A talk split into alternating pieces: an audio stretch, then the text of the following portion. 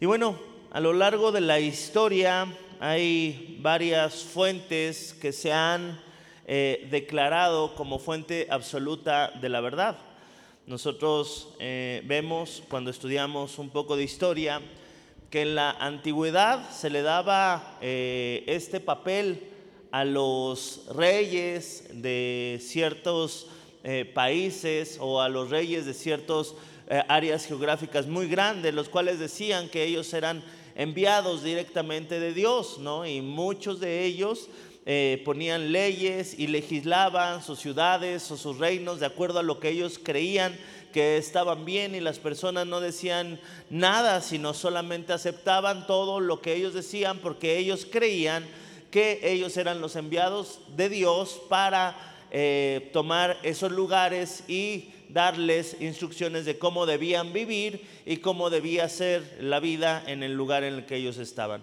Vemos también eh, en el catolicismo que se ha desplazado también la palabra de Dios y se ha puesto al mismo nivel al Papa, ¿no? Diciendo que lo que él dice es inerrante y eh, a lo largo de la historia nosotros nos hemos dado cuenta que varios concilios se han equivocados han entredicho entre ellos y el misma, las mismas cruzadas, ¿no? las cuales hubo muchos asesinatos en nombre de Dios y mucha gente creyó estar haciendo la voluntad de Dios al perseguir a las personas que no eran de la fe cristiana.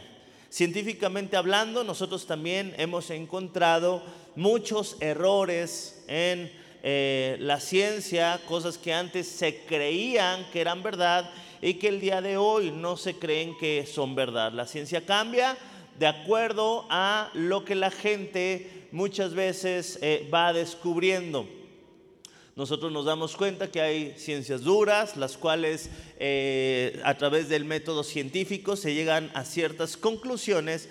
Y bueno, al no tener eh, muchas veces todo el panorama de todas las cosas y toda la información que se necesita, se llega a una conclusión errónea.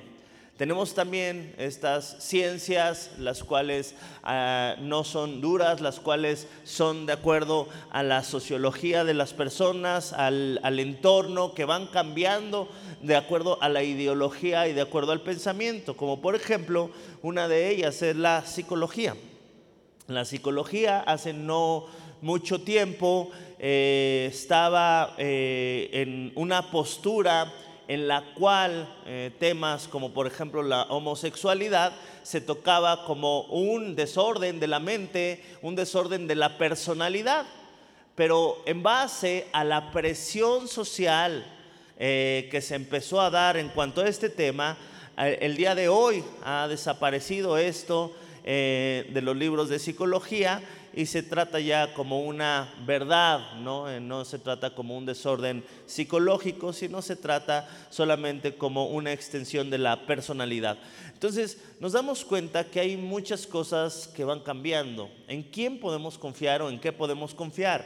Aún dentro del cristianismo, eh, nosotros nos damos cuenta que vamos a una congregación y a veces se predica una cosa acerca del mismo tema, vamos a otra congregación y se predica una cosa muy distinta. Pareciera que hay iglesias enfocadas en el humanismo, que es lo que está de moda el día de hoy, ¿no? Que tú te sientas bien, que las personas se sientan bien, que se sientan que ellos tienen todo lo que eh, necesitan, una religión centrada en el hombre.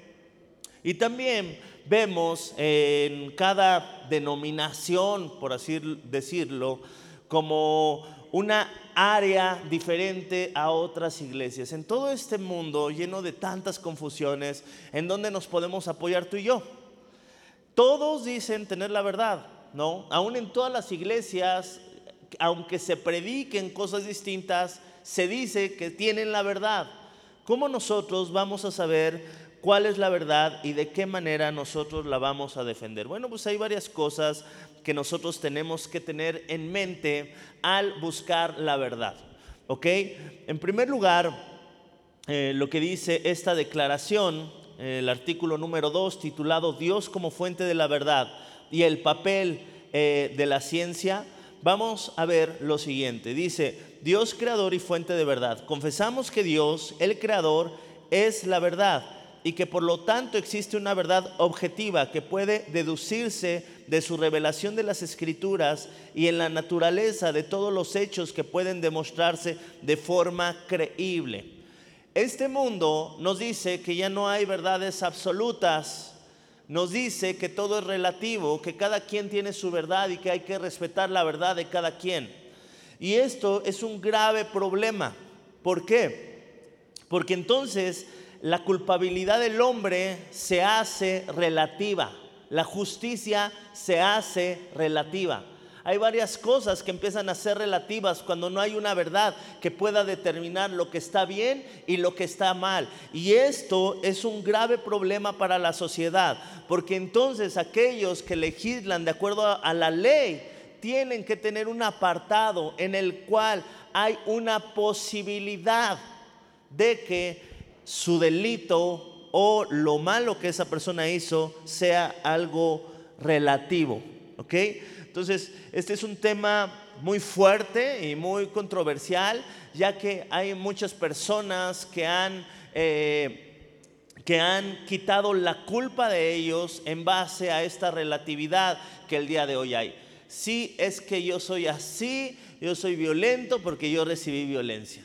Yo soy desconfiado porque me hicieron fraude. Yo soy con un corazón endurecido y siempre hay un porqué. ¿A quién echarle la culpa? Si no es a los papás, a los abuelos, a los vecinos, a la sociedad.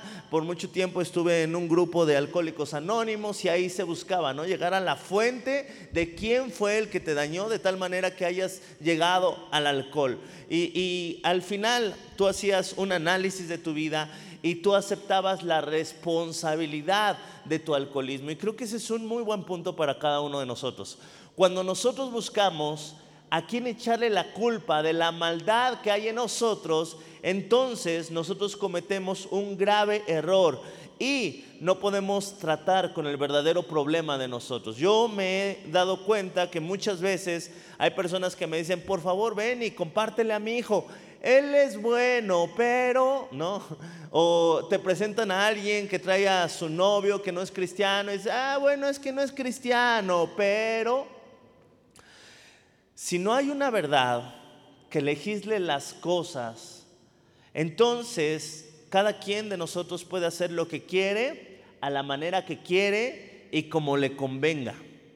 Y entonces no nos queda más que dejarnos llevar por la corriente para no ir en contra de la sociedad que se está organizando de tal manera que busca un orden y el establecimiento de ciertos factores y ciertos principios que ellos piensan que son mejor para la sociedad. No nos queda más que no levantar nuestra voz ni tener una opinión acerca de lo que está pasando, sino simplemente dejarnos llevar y eh, decir que sí a todo aquello que las grandes masas digan que está bien. ¿Ok? Entonces, Dios es el creador de todas las cosas.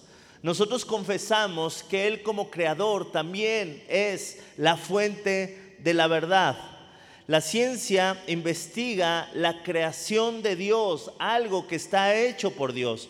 Nosotros defendemos una ciencia que se esfuerza por descubrir a través de métodos y debates científicos las verdades que Dios ha puesto en el mundo natural. Y es que cuando tú te metes a estudiar ciencia como creyente, es increíble todo lo que nosotros podemos descubrir. Es increíble cómo la palabra de Dios nos decía con muchos años antes cosas que estaban en las escrituras, como por ejemplo que la tierra era redonda, que el peso tiene, que el viento tiene peso, que el hombre está formado del mismo material que la tierra, etcétera, etcétera, etcétera. Cuando nosotros encontramos en la palabra de Dios y la vamos estudiando a profundidad y sabes algo de ciencia, te das cuenta que entre más investigas, eh, más probable es que tú te vuelvas una persona creyente. Los máximos científicos de la historia han sido creyentes. ¿Por qué? Porque la ciencia no está en contra de la religión. La ciencia investiga las cosas que Dios ha creado y la misma ciencia da testimonio de que Dios existe. Vemos en el Salmo 31, versículo 1, algo que nosotros como creyentes debemos de tener mucho cuidado, ¿ok? Siempre se nos va a querer eh, intentar atacar en cuanto a hacernos creer que nuestra fe requiere matar el intelecto, ¿ok? ¿Esto será cierto? En ninguna manera. Salmo 31, versículo 1 dice la palabra de Dios, en ti Jehová he confiado, no sea yo confundido jamás, líbrame en tu justicia, inclina mi oído, líbrame pronto, sé tú mi roca fuerte y fortaleza para salvarme. Aquí está diciendo el salmista, estoy en un mundo donde hay muchas voces, ayúdame Señor a no ser confundido sálvame. ¿Y de qué manera nosotros no somos confundidos? Dice aquí en el versículo 2, inclina mi oído, líbrame pronto, sé tú mi roca fuerte y fortaleza para salvarme. ¿Ok? Cuando nosotros volvemos a Dios, nuestra roca, entonces va a ser muy difícil que tú y yo seamos confundidos. Cuando tú y yo aprendemos a confiar en las escrituras, va a ser muy difícil que seamos confundidos. Verso 3, porque tú eres mi roca y mi castillo, por tu nombre me guiarás y me encaminarás. Sácame de la red que han escondido para mí. ¿Sabías eso? Hay una red tendida para que nosotros caigamos y no creamos las verdades de Dios. Hay una agenda global tendida para que nosotros no sepamos lo que está pasando realmente en el mundo. ¿No era increíble cómo en las noticias, y seguramente a ti te salía muchas veces acerca de la guerra de Rusia y, Ucrania, ¿no? los avances que iban, como el primer mes, y después pareciera que de la nada dejaron, dejó de mandarse tanta información. Hay una agenda que regula qué quieren que tú eh, vivas, creas, pienses y qué cosas no. Y esto nosotros lo tenemos que saber hay una agenda detrás de, todo lo que nosotros vemos, aún de las cosas que nosotros consumimos, de las cosas que nosotros leemos, de las películas, el tipo de información que nos está llegando a cada uno de nosotros, tiene un objetivo. Disney tiene un objetivo el día de hoy con la infancia de nuestros hijos, con la niñez de nuestros hijos. Nosotros cuando nos ponemos a investigar, eh, una de las personas encargadas de saber qué se acepta y qué no es una persona homosexual que está buscando a través de su posición en Disney promover esa agenda y llevarla a todos nuestros niños. Y esto no es algo oculto, es algo que se ha dicho públicamente, es algo que Disney ha dicho públicamente y todos aquellos que tenían Disney Plus se pueden dar cuenta que ya hay un apartado en Disney Plus que habla acerca del orgullo, del orgullo gay, como, como se le llama.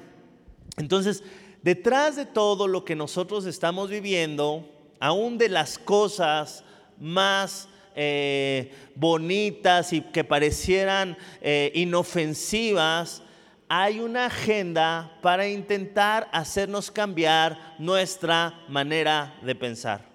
Eh, conforme avanza el tiempo, este libro se empieza a ver como un libro retrógrada, como un libro pasado de moda, como un libro en el cual nosotros no podemos confiar porque está hecho para otras épocas.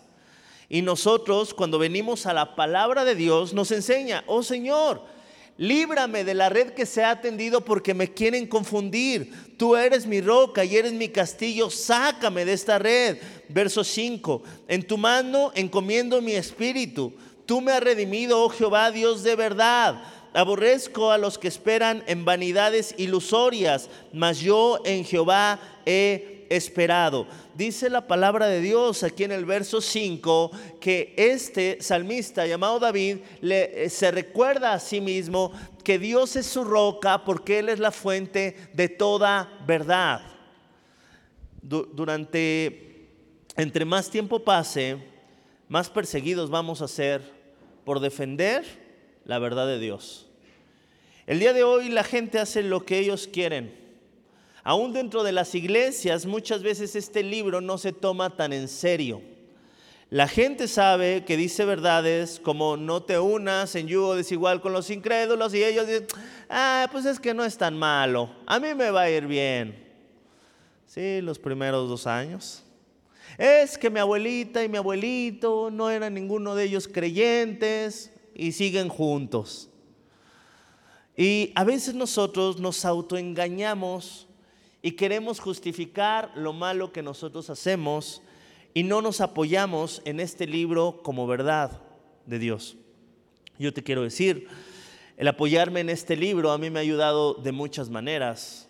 Yo te puedo decir que durante generaciones en mi familia, muchos eh, matrimonios habían, eh, habían sido rotos, habían sido destruidos y desde que nosotros llegamos y nos apoyamos en este libro, las cosas han cambiado mi familia ha cambiado, mis hijos han cambiado, el entorno que yo tengo con mi familia es muy distinto al que veo en otra parte de mi misma familia que no están pegados a la palabra de Dios. La Biblia cambia nuestra vida y cambia nuestra manera de pensar cuando nosotros ya nos dejamos de apoyar en nuestro razonamiento y nos empezamos a apoyar en la verdad de Dios. Hay un mundo que me dice no es importante eh, que yo me apoye en este libro.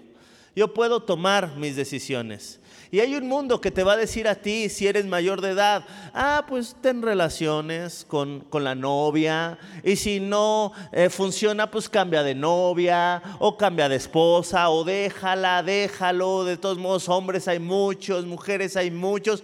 Este es el sistema. El sistema en el que estamos va en contra de la santidad va en contra de buscar agradar a Dios, está centrado en buscar agradar al hombre.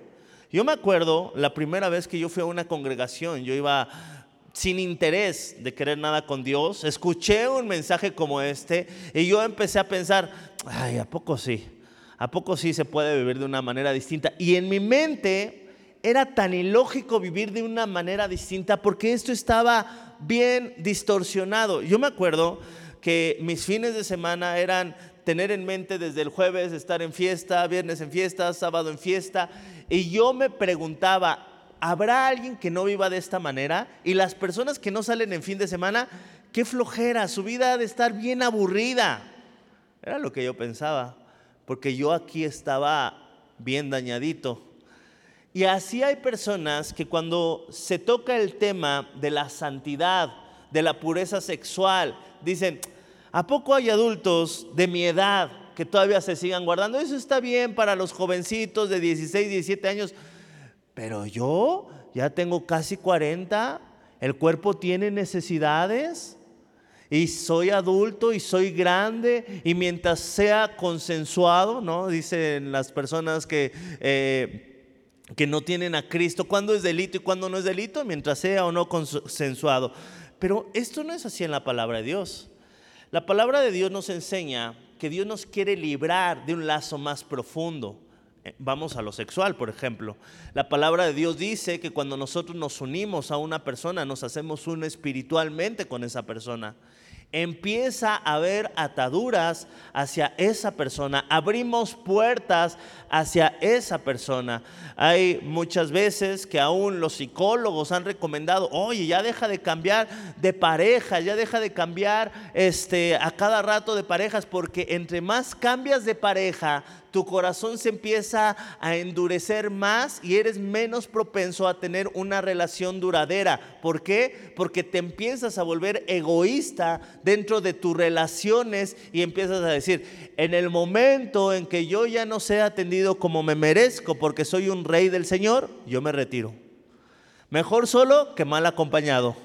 Mejor solita, donde nadie me moleste. Yo no tengo necesidad. Hay tantos hombres que andan tras de mí. Mejor me voy.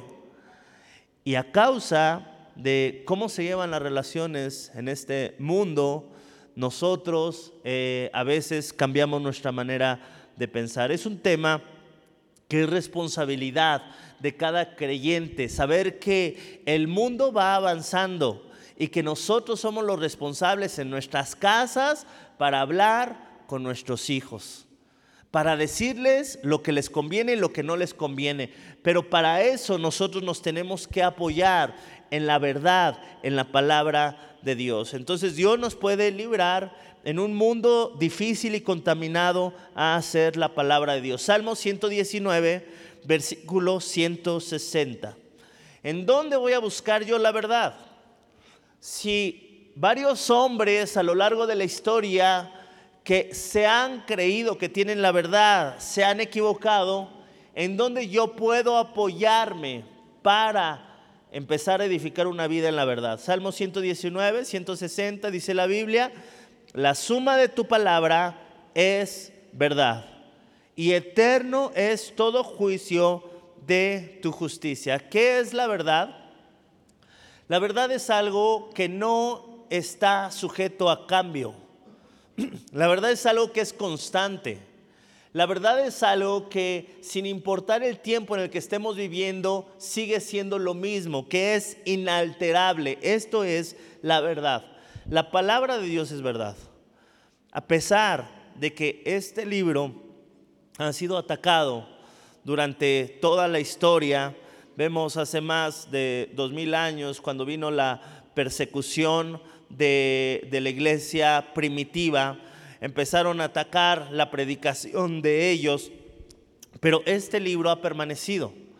Ha permanecido en medio, perdón, de muchas religiones, ha permanecido en medio de muchos sistemas de gobierno, ha permanecido en medio de muchos tiranos que han gobernado durante mucho tiempo y la palabra de Dios sigue siendo la verdad. Hay limitaciones en cuanto a la ciencia. Dice este apartado, sin embargo, también reconocemos las limitaciones de la ciencia, incluida su capacidad para hacer declaraciones autorizadas sobre áreas que estén fuera del campo de experiencia y su tendencia a equivocarse cuando faltan datos. Muchas veces la ciencia no se equivoca porque quieran equivocarse, sino por la falta de ciertos datos pueden llegar a conclusiones equivocadas. No solamente la ciencia, sino también hay errores humanos. Dado que el hombre ha caído en el pecado, esta es una verdad bíblica, dice, confesamos además que todos sus pensamientos, conclusiones o instituciones tienen un grado de depravación que los hace propensos a distorsionar, falsear o suprimir la verdad. Génesis capítulo 6, verso 5. La Biblia nos enseña que el hombre es caído, que el hombre muchas veces va a distorsionar la verdad por su naturaleza caída, ¿ok? Génesis 5 dice, y vio Jehová la maldad de los hombres era mucha en la tierra y que todo designio de los pensamientos del corazón de ellos era de continuo solamente el mal. Dile al que está a tu lado, ahí te hablan. No, espero que no. si se rió, es que no es cierto. Si se enojó, ahí le hablan. Dice la Biblia, y en verdad, ¿no te has puesto a pensar lo que otras personas piensan? ¿Tú no te has quedado pensando así de repente y ya cuando te das cuenta ya estás pensando cada babosada que tienes que eh, regresarte y decir, ay no, eso, no. Y así también cuando eh, a veces las personas se ponen a pensar y a pensar y a pensar. Eh, yo a veces pienso, yo no sé si tú lo pienses, yo busco estar pegado a la palabra de Dios y yo pienso, si yo tengo los pensamientos que tengo, estando pegado a la palabra de Dios, ahora alguien que no está pegado a la palabra de Dios, ¿qué ha de estar pensando? ¿Alguien piensa como yo? ¿Sí? Bueno, gracias por esos ocho pecadores como yo. Somos los más mal pensados, ¿no? De la iglesia. Pero así es. Esta es la naturaleza humana. Ahora, cuando la naturaleza humana busca eh, y tiene como objetivo el enriquecerse, el promover algo con fines políticos, con fines eh, donde él salga beneficiado de sus decisiones, lo va a hacer. Por ejemplo, un presidente el día de hoy que diga que está en contra de lo que se está apoyando en la agenda global es un, eh, un ¿cómo se llama? Cuando se, un suicidio, ¿no? En cuanto a su política. ¿Por qué? porque va a haber manifestaciones en contra de él, porque la gente quiere que todos nos amemos y que nadie se diga nada y que nadie se, eh, contradiga al otro. Entonces vemos que hay intenciones políticas. Por ejemplo, eh, veía un documental en cuanto a medicina que veían que había ciertas maneras de que las personas mejoraran su salud, por ejemplo, personas con diabetes, si solamente cambiaran su eh, alimentación. Y decían, es que sí hay manera de sanarlos, pero a veces es mejor que, pues, mantenerte gastando con este, medicamentos toda tu vida, consultas toda tu vida. Y hay médicos, no estoy diciendo que todos, en su gran mayoría, eh, todo, la, la mayoría que yo conozco son médicos que buscan el bienestar de las personas, pero sí hay médicos que sin importar eh, la salud a veces del paciente, ven en qué manera van a ganar ellos más dinero, ¿no? Entonces, eh, tenemos que analizar que el hombre caído a veces toma decisiones y dice cosas que son verdades que en verdad no son verdades. Vemos, por lo tanto, y rechazamos la noción de que los gobiernos humanos son morales e ideológicamente neutrales. Esto es una mentira. Ellos no son neutrales, ellos se van hacia donde les den más votos, hacia donde sean más aplaudidos. Tampoco tienen una alta eh, moralidad, ¿no? Sino que muchos de ellos, por ejemplo, yo hablaba con una persona que era encargada de eh, hacer las campañas políticas de algunas eh, personas que están en el gobierno y esta persona me decía, es que es increíble cómo el poder corrompe. Yo he acompañado a varios durante su proceso y en el proceso cuando tú los acompañas dices, es que esta persona sí es diferente. Y me decía de uno que estuvo apoyando, que llegó al poder, llegó al poder, dejó a la esposa, se fue con otra, empezó a tener ahí como sus varios eh, parejas por todas partes, se hizo promiscuo, se hizo mentiroso, se hizo mal hablado y es que las personas se corrompen. Y una persona sin Dios se corrompe. Y el, tener una posición sin Dios hace que a veces nosotros en nuestras inseguridades eh, juguemos y utilicemos a las personas. Eclesiastés 7:29. ¿Dios creó al hombre malo entonces? No, dice la Biblia, en el principio no fue así. He aquí, dice Eclesiastés 7:29, solamente esto hallado, que Dios hizo al hombre recto, ¿ok? Dios hizo a Adán y a Eva sin pecado, pero, aquí hay un pero, ellos buscaron muchas perversiones. Ellos buscaron una manera de vivir alterna a lo que les ofrecía Dios bajo el paraguas del amor, bajo el paraguas de la amistad, bajo el paraguas de la diversión, bajo no sé qué pretexto, pero cada uno de ellos tiene un pretexto para alejarse de las enseñanzas de Dios y buscaron sus propios caminos, ¿ok? Hay un engaño masivo, hay un engaño masivo en los medios para que nosotros no vengamos a la verdad de Dios. Eh, este ensayo dice, rechazamos toda forma de engaño alarmismo, propaganda y adoctrinamiento que por parte del Estado y de los medios de comunicación, así como toda la información apresurada, selectiva o ideológicamente manipuladora sobre temas controvertidos de la actualidad. El mundo nos está guiando a que tomemos decisiones y que si nosotros nos mantenemos firmes en lo que dice la palabra de Dios, el mundo nos hace pensar que los que estamos mal somos nosotros, que los que no queremos aceptar los cambios de las sociedades adelantadas somos nosotros. Pero la palabra de Dios nos enseña que lejos de que el mundo vaya avanzando a ser una mejor sociedad, el mundo cada vez está pervirtiendo más.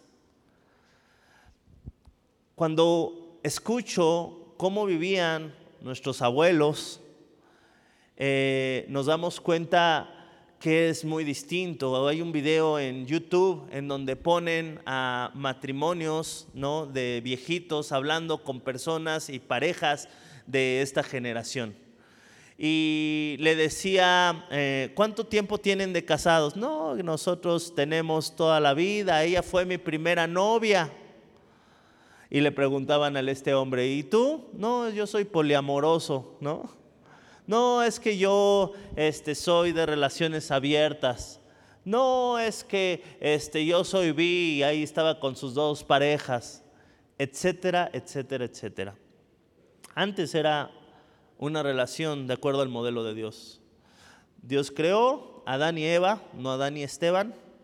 Y el día de hoy ya es Adán, Esteban, María, Juana, etcétera, etcétera, todos disfrutando del mundo, disfrutando su sexualidad y su libertad que ellos tienen para expresar su sexualidad como ellos la quieran expresar. Y si tú opinas diferente, el que está mal, eres tú. Dios ha puesto estas leyes no para arruinarnos la vida, no es que estaba Dios en el cielo y, ay, mira, estos van a disfrutar mucho, ¿cómo les hacemos para que no disfruten? La mayoría de este tipo de vida donde cambian de pareja continuamente acaba en soledad. ¿Por qué? Porque nos empezamos a ser egoístas. Nuestro corazón se empieza a endurecer con el cambio de pareja y de pareja y de pareja. Cada vez nos abrimos menos y cada vez estamos más lastimados por las relaciones terminadas. Y a veces nosotros dejamos de creer la verdad de Dios. Fíjate, yo pensaba eh, antes de venir a la palabra de Dios, yo no me voy a casar, yo no voy a desperdiciar mi vida, yo hasta los 35 años por ahí, ¿no? ya cuando este, haya vivido todo, y vivido no era necesariamente viajar, vivido era portarme mal, era lo que yo pensaba. Entonces sí, ya me voy a casar. Pero doy gracias a Dios que en un instituto teológico en el cual estaba, de repente se abrió la palabra de Dios y se dijo, no es bueno que el hombre esté solo, le haré ayuda idónea. Yo dije, ah, bueno, pues sí, pero no dice a qué edad, ¿no? Después me encontré que en el libro de Proverbios dice, el que haya esposa, haya la benevolencia del Señor. Y mi mente cambió, porque para mí yo pensaba que la esposa o el matrimonio no era algo tan padre, pero cuando la Biblia me dijo que el que haya esposa haya la bondad de Dios, yo dije, wow, pues qué padre, ¿no? A mí me, encantaría encontrar la verdad de Dios. Y en una generación en donde muchos de mis compañeros de escuela no querían casarse, mucha gente y muchos jóvenes ya no quieren casarse, porque eh, viven a veces alejados de este libro donde nos dice lo hermoso que es el matrimonio. Es algo precioso. Y el día de hoy justamente cumplo 12 años de matrimonio y doy gracias a Dios porque fue este libro el que me cambió, el que cambió mi mente, el que me hizo ver el matrimonio de una manera distinta y de algo que yo estaba huyendo, encuentro el día de hoy que tengo la mejor amistad que yo pude haber soñado con, con mi esposa. ¿Qué fue lo que abrió mis ojos? La palabra de Dios. Entonces, en este mundo necesitamos que Dios abra nuestros ojos a través de las escrituras. Juan capítulo 17, verso 14. No todos, no todos van a querer la verdad. Y menos cuando les ofende. Y menos cuando va en contra de lo que ellos quieren hacer, ¿no? Es por eso que las personas cuando empiezan a tener una vida distinta a los parámetros de Dios, lo que quieren hacer es alejarse, ¿no? No les gusta escuchar sermones, no les gusta la adoración, los tienen muchas veces que traer a fuerzas. Y esto no es por un problema en donde la palabra de Dios no satisfaga el conocimiento, no satisfaga el intelecto. La palabra de Dios es suficiente, es una cuestión espiritual. Juan 17, 14 dice la Biblia, yo les he dado tu palabra y el mundo los aborreció, porque no son del mundo como tampoco yo soy del mundo. Cuando nos empezamos a ser personas de Biblia, la gente nos va a aborrecer. ¿Por qué? Porque dice la Biblia, nosotros no somos de este mundo. Verso 15, no ruego que los quites del mundo, sino que los guardes del mal. No son del mundo como tampoco yo soy del mundo. Santifícalos en tu verdad. Tu palabra es verdad lo que va a hacer que tengamos una manera de pensar distinta a toda la demás gente, que es, es este libro. Este libro nos santifica. ¿Qué significa santificar? Nos pone aparte, guarda nuestra mente para que no seamos contaminados. Es difícil no ser contaminados en estos tiempos, pero si tú permaneces en la palabra de Dios, tú vas a poder permanecer en la verdad. Segunda de Corintios capítulo 4 versículo 3. Hay muchos errores que se han dado en nombre de la ciencia o en nombre de varias personas que han estado al control de las cosas, de la medicina, de la farmacéutica, de todo, ¿no? Aquello que se nos dice a nosotros que es verdad. Hay una lucha más grande que la lucha por el intelecto. Segunda de Corintios capítulo 4 verso 3 dice, pero si nuestro evangelio aún está encubierto, entre los que se pierden está encubierto. Hay mucha gente que tienen una venda en los ojos y que no pueden ver la verdad de Dios. Verso 4, en los cuales el Dios de este siglo cegó el entendimiento de los incrédulos para que no les resplandezca la luz del Evangelio de la gloria de Cristo, la cual es la imagen de Dios. La Biblia nos enseña que la gran mayoría de las personas no pueden ver, están ciegos. No es que no quieran, no pueden. Y esto es algo que a nosotros tenemos que entender que hay una venda en los ojos de las personas que no creen en el Señor que hace que todo lo que ven sea visto de una manera pervertida. La familia se ve de una manera pervertida, como algo malo. El matrimonio se ve como algo malo. Los hijos se ven como una desgracia, cuando es una de las mayores bendiciones. Sin importar cómo haya venido ese hijo, la vida proviene de Dios. El diablo no tiene la capacidad de dar vida. Un hijo es un regalo de Dios.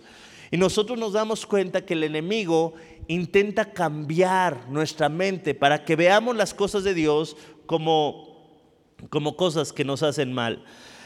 Ahora, ¿cómo éramos nosotros cuando no conocíamos a Dios? Eh, dice la palabra de Dios algo muy interesante. Efesios capítulo 2, verso 1.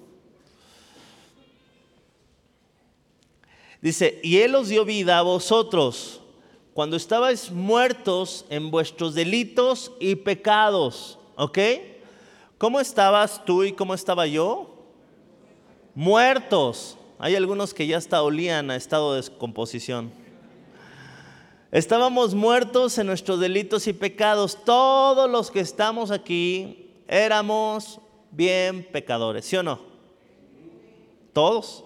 Dice, en los cuales anduviste en otro tiempo siguiendo la corriente de este mundo. En otro tiempo anduvimos así, haciendo lo que todo mundo hacía, hablando lo que todo mundo hablaba. Estábamos pervertidos, ¿ok? Dice la palabra de Dios, siguiendo la corriente de este mundo conforme al príncipe de la potestad del aire, el espíritu que ahora opera en los hijos de desobediencia ese espíritu sigue operando en aquellos que no tienen a Cristo, dice la palabra de Dios, entre los cuales también todos nosotros vivimos en otro tiempo en los deseos de nuestra carne, haciendo la voluntad de la carne y de los pensamientos, y éramos por naturaleza hijos de ira, lo mismo que los demás. Ahora, ¿estas personas pensaban o no pensaban? Sí, nosotros pensábamos, pero hacíamos lo que nosotros pensábamos.